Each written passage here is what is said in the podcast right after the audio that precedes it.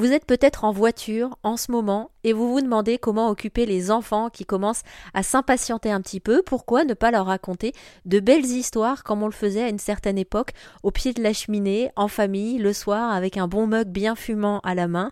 On va se replonger dans de très belles histoires aujourd'hui grâce à Yann Kéré qui est conteur en Bretagne. Je lui ai demandé de nous dire comment est-ce qu'il choisissait les histoires qu'il raconte. Alors il y a différents facteurs. Il y a, il y a, il y a la thématique, par exemple, de l'organisateur qui m'invite à venir donc le conte de Bretagne ou d'autres contes, hein, puisque je, avec l'âge que j'ai maintenant, je m'amuse à aller chercher dans d'autres contrées d'autres histoires, ça, ça, ça c'est chouette. Euh, la, euh, la, thématique, l'âge des gens, le public, euh, le public, et moi ce que j'ai envie de raconter.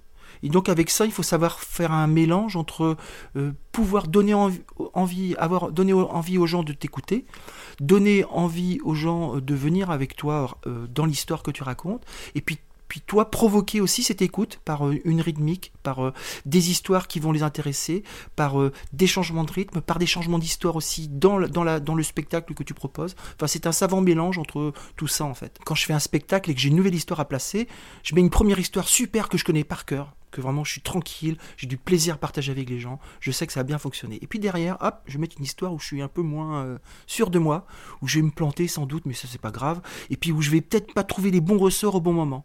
Et puis je vais la glisser là en deuxième. Et puis en troisième, j'ai une histoire euh, où je sais que je vais bien maîtriser, qu'il n'y aura pas de souci pour le partage. Et puis là, ben, c'est comme ça. Je me dis, ah, celle-là, elle a bien fonctionné là, là, c'était pas bien. Là, j'ai fait un truc, c'était pas prévu, ça marche bien. Et c'est comme ça qu'est-ce construit en fait l'histoire. C'est quand j'ose enfin me lancer avec une nouvelle histoire devant un public. Et c'est en fonction du retour du public, de ce que je fais de comment elle arrive dans ma bouche, comment les images arrivent, que je vais la construire petit à petit. Et si vous voulez écouter une belle histoire de Yann Kéré, elle est disponible toute cette semaine sur rzn.fr.